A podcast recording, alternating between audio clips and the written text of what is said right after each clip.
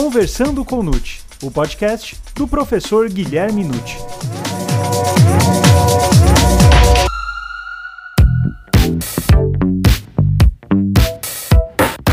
Olá! Sejam muito bem-vindos a mais um episódio do Conversando com Nute. O que difere o crime de aborto do homicídio e do infanticídio? Como se caracteriza a forma qualificada do aborto?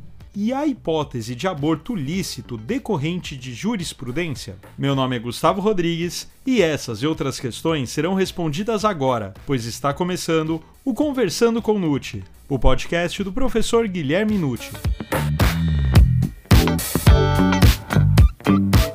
Professor Nucci, o crime de aborto apresenta quais diferenças em relação ao homicídio e ao infanticídio? A diferença entre o crime de aborto e o homicídio, bem como o infanticídio, é precisamente o momento em que ocorre. Quando se trata de aborto, nós estamos falando de uma morte de vida intrauterina. Portanto, não teve início o parto e não houve nascimento. O início da vida é controverso. É uma situação muitas vezes objeto de polêmica entre médicos, filósofos, juristas, religiosos, entre outros. Mas nós devemos ponderar que o legislador inseriu o aborto dentre os crimes contra a vida. Agora resta então saber a partir de que momento nós podemos considerar que há vida passível de tutela. Tem-se optado majoritariamente pela fase considerada nidação, que é a fixação do óvulo fecundado na parede interna do útero. A partir daí, existe a possibilidade de desenvolvimento de uma gravidez e, consequentemente, do nascimento de um ser humano. É preciso anotar sempre que a Convenção Americana dos Direitos Humanos, no artigo 4.1, diz ali que toda pessoa tem direito à vida.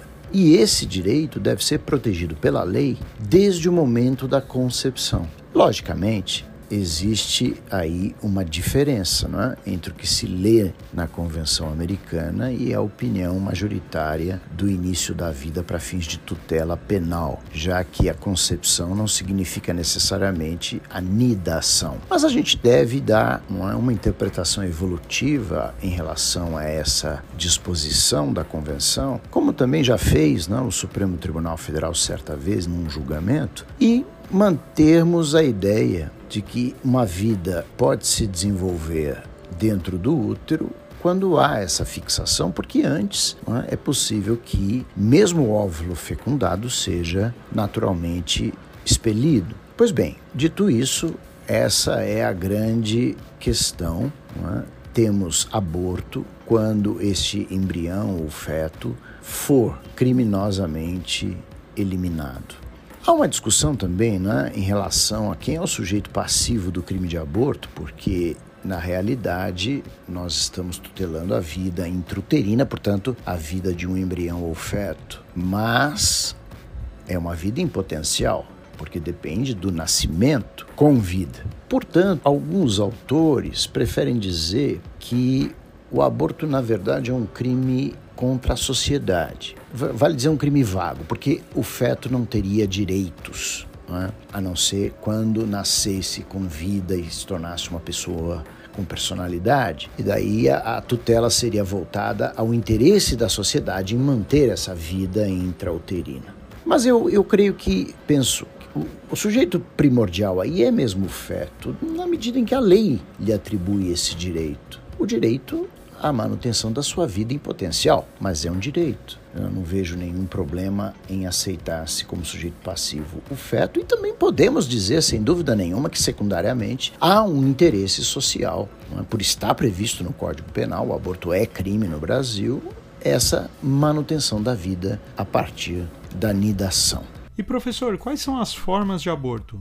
Existem formas de aborto que não são criminosas. Então, podemos ver um, um aborto natural, a é interrupção da gravidez por origens patológicas, acontece de maneira espontânea. Não? Um aborto acidental, a cessação da gravidez por uma causa exterior, traumática, como uma queda da gestante, por exemplo. Agora, entramos na linha não é, criminosa quando a interrupção da gravidez é forçada ou voluntária, feita pela própria gestante, com a eliminação do feto. E temos também que ponderar a existência no Brasil de abortos permitidos ou legais. Seria então a cessação da gestação admitida por lei. Nesse campo, a gente subdivide não é? entre o aborto chamado terapêutico ou necessário, que é para garantir e salvar a vida da gestante, no é? artigo 128, inciso 1 do Código Penal. A interrupção da gravidez se deve até por recomendação médica, não é? para que a gestante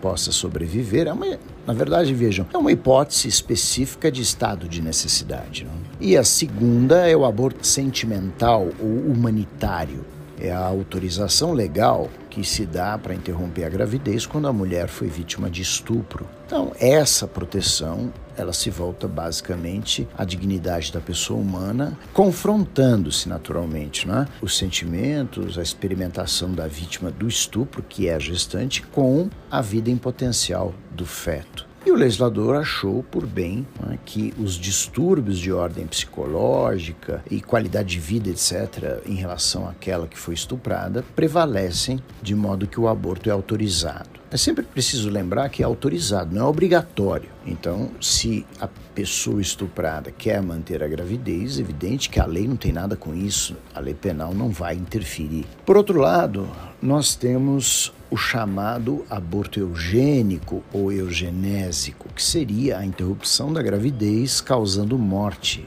do feto, evitando o nascimento de uma criança com graves defeitos físicos ou mentais. Aí já existe controvérsia em relação a isso. Né? Parece-me que esta hipótese não está delineada no artigo 128, por isso entra num espectro de controvérsia. Alguns admitem, outros não. E professor, por que a previsão de dois tipos penais de aborto com consentimento da gestante? É interessante essa questão porque nós podemos observar que esse é um ótimo exemplo daquilo que nós consideramos uma exceção pluralista à teoria monista do concurso de pessoas do nosso Código Penal. No artigo 29 está dito que qualquer um que contribua de qualquer maneira para a ocorrência do crime vai responder por ele. Então, realmente, só para argumentar, se nós tivéssemos ali a figura somente do 124 do Código Penal, por exemplo, provocar aborto em si mesmo ou consentir que outrem lhe o provoque, com uma pena de detenção de 1 a 3 anos, para então a gestante que assim faz, logicamente que quem a auxiliar a abortar vai responder também como partícipe, mas o legislador criou o tipo do artigo 126, permitindo então um tipo penal aplicável para cada um dos autores, coautores, enfim, dentro do concurso de pessoas. Então, a do 126 é provocar aborto com consentimento da gestante. Por que fez isso? Para pena combinada ser mais alta. É uma reclusão de 1 a 4 anos. Então, o que temos aí? A gestante que concorda que outrem lhe provoque aborto, responde com uma pena de detenção de 1 a 3. Quem faz esse aborto responde por reclusão de 1 a 4. Então a pena é mais grave, não? Para quem faz o aborto, consentido pela gestante. É uma exceção pluralista, porque nós quebramos a regra do concurso de agentes e concedemos para o mesmo fato, o mesmo evento, a eliminação de um só feto, dois tipos penais diferentes. Essa é a razão pela qual nós temos a previsão de dois tipos. E vamos lembrar também que é importante: o aborto é um crime próprio, mas ele não é de mão própria. Mão própria é aquela situação em que só a pessoa pode realizar o delito e ninguém mais, como é o caso de um falso testemunho.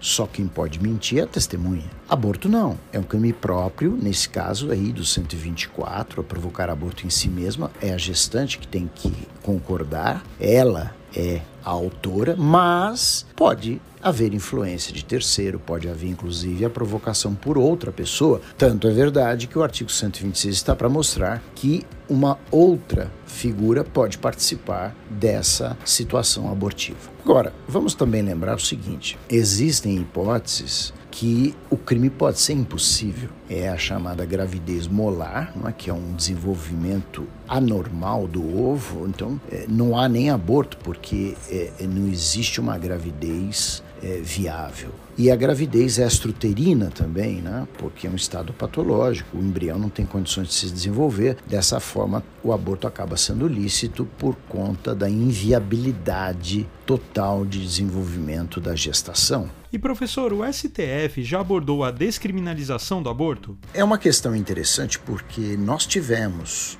uma decisão do Supremo Tribunal Federal em que a primeira turma, em 2016, deliberou acerca de uma prisão preventiva de correios que teriam praticado o crime de aborto. Artigos aí 126 e 124 né, envolvidos. E o que se decidiu ali foi pela revogação da segregação cautelar, mas tocou-se no assunto de o aborto ser viável caso fosse desenvolvido ali nas primeiras semanas não deveria ser considerada infração penal. Entretanto, a decisão final não foi o trancamento da ação por atipicidade, dizendo, portanto, que o aborto é lícito, até algumas semanas, enfim. Apenas tocou-se no ponto relativo à cautela, à prisão preventiva. Mas é interessante? É interessante a decisão porque nós temos aí é? o Supremo Tribunal Federal analisando uma situação de aborto que não se encaixa nas situações do artigo 128. E professor, no contexto do aborto provocado por terceiro, o que ocorre se houver tentativa de aborto com posterior morte do recém-nascido? E se houver apenas lesão ao feto? O aborto provocado por terceira pessoa é uma situação punida à parte quando não há o consentimento da gestante, que é o artigo 125. Aí nós temos uma complexidade maior desse delito, que é a gestante vítima e também o feto. Então a pena é de reclusão de 3 a 10 anos. Por outro lado, vamos imaginar então que uma pessoa tente praticar o aborto, não consiga naquele momento, é o que ela deseja, mas depois depois de nascido, em face das lesões sofridas quando da vida intrauterina, venha a falecer. Não há expressa previsão legal para isso. Tentar praticar o aborto e morrer depois de nascido com vida. O que se pode fazer nesses casos? Bom, nós já tivemos uma decisão do Superior Tribunal de Justiça punindo, permitindo né, a punição por homicídio. Mas, a meu ver, não seria um ideal. Correto nesse caso seria tentativa de aborto. É o que se dá, é o que o agente quis. O dolo dele é atual no momento de realização da conduta. Qual conduta? Provocar aborto e não matar recém-nascido de modo que ele teria que ser punido, a meu ver, por tentativa de aborto. Ah, mas futuramente nasce com vida e vem a falecer. Bom, é um infortúnio, um infortúnio não previsto em lei. Então, dentro da legalidade estrita que o direito penal possui, parece-me o ideal é a punição por tentativa de aborto, mesmo que seja com uma pena mais elevada e assegurando-se, inclusive, que a mãe dessa criança que nasceu com vida depois faleceu tem uma indenização na esfera civil, não é? Levando-se aí, né, considerando-se a morte advinda do ferimento causado pelo agente. Por outro lado, a outra questão que nós temos a, a analisar é uma lesão ao feto, é uma lesão que pudesse ser feita hipoteticamente ao feto. Imaginemos um médico que tem acesso né, a uma operação intrauterina, isso se faz já hoje, e propositadamente lesione o feto. Mais uma vez, nós não temos previsão legal. Há ordenamentos jurídicos que possuem essa previsão.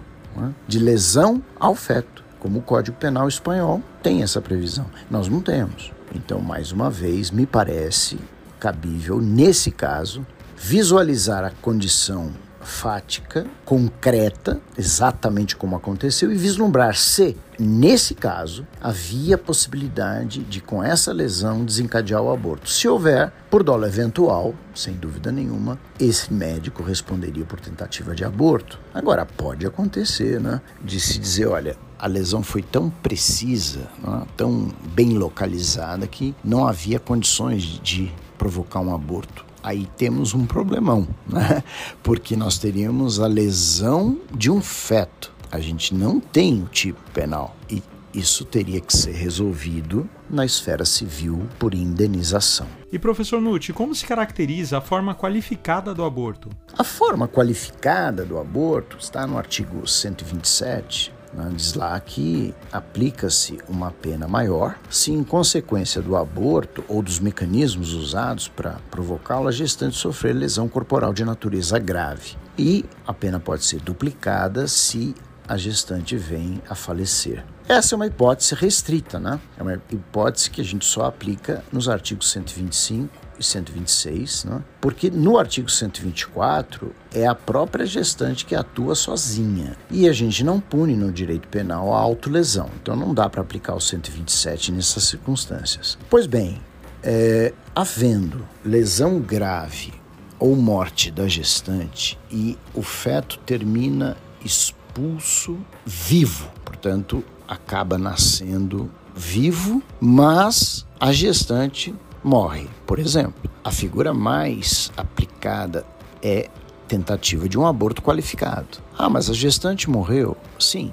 mas aí nós temos a hipótese clara que opção legislativa foi de aborto seguido de morte da gestante. Se houver aborto e a morte, é a pena do aborto consumado duplicada. E se não houver a morte? Bom, então é uma tentativa de aborto com o resultado morte. Pega a pena da tentativa e duplica. Se o aborto for feito pela gestante, houver lesão grave ou morte, e tiver a participação de uma outra pessoa, por exemplo, induzindo, instigando a gestante a fazer isso, uma participação moral, aí já fica diferente, porque pode esta outra pessoa até responder por homicídio da gestante se o resultado for previsível de que ela, instigada a proceder daquela maneira, poderia morrer. Mas tudo vai depender, naturalmente, da situação e dos fatos concretos e, óbvio, provas apresentadas. E professor, quais seriam as formas de aborto permitidas pela legislação brasileira? Como nós já antecipamos, existem duas hipóteses de permissão legal para o aborto no Brasil, quando realizado por um médico, tratando-se então do aborto necessário para salvar a vida do gestante, uma hipótese de estado de necessidade, e a outra que é em caso de gravidez resultante de estupro, onde se menciona o aborto humanitário, como já fizemos referência. Essa expressão não se pune o aborto, a meu ver, é uma causa excludente da ilicitude e não da tipicidade. Porque o legislador diz não se pune o aborto, então significa o fato é típico, mas não vai ser punido este fato. Por quê? Porque é lícito. Essa é visão que me parece mais correta. E, evidente, temos inúmeras discussões em torno disso, até mesmo sobre a constitucionalidade do dispositivo, que nunca foi declarada pelo Supremo em uma ação específica. Mas não se tem também o inverso, ou seja, nunca foi decretada a inconstitucionalidade porque a vida seria um bem é, absoluto desde a concepção. Afinal de contas, nenhum direito é absoluto, mesmo aqueles fundamentais. Todos têm que coexistir.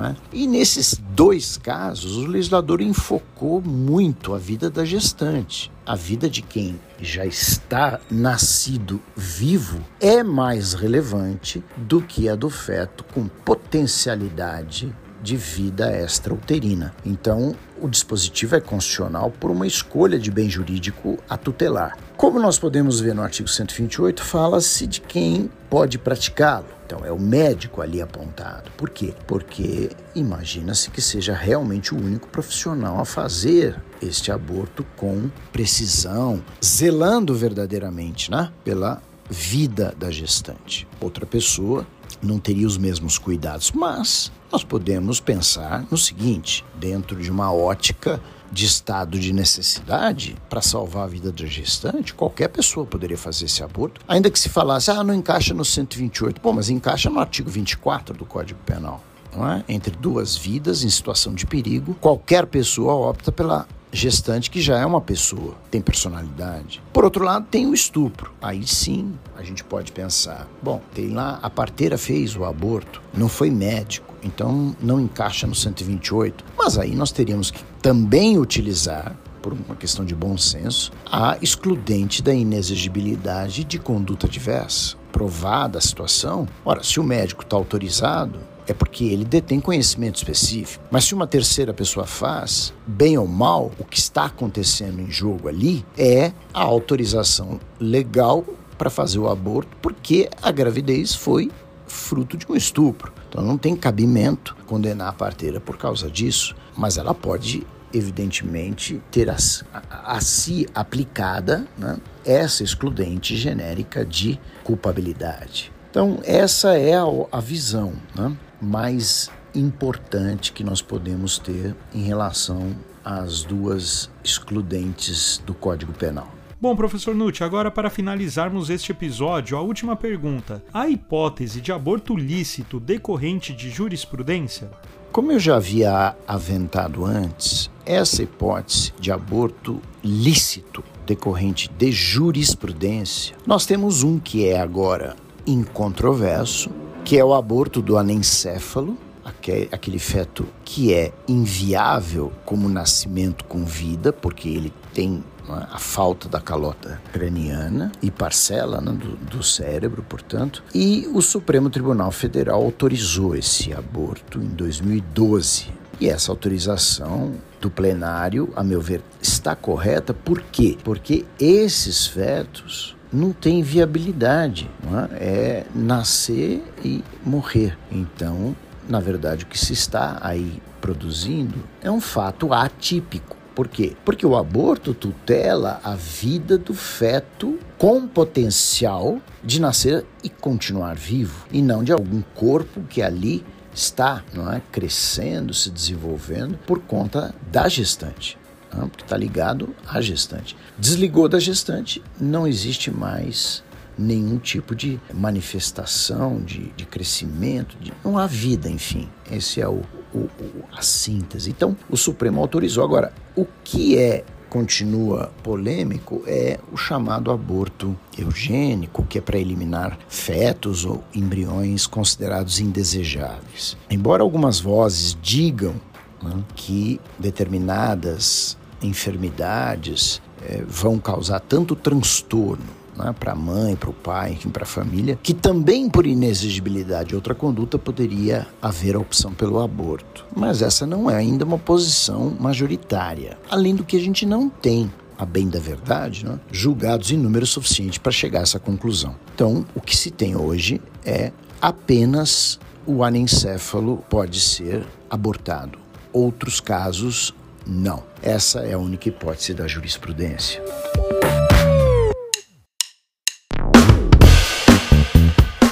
E aí, gostou desse episódio? Então divulgue, indique e compartilhe com aqueles seus amigos e colegas que ainda não conhecem os podcasts e podem se interessar pelo tema. E lembre-se que toda semana tem um novo episódio do Conversando com Nute. Até mais!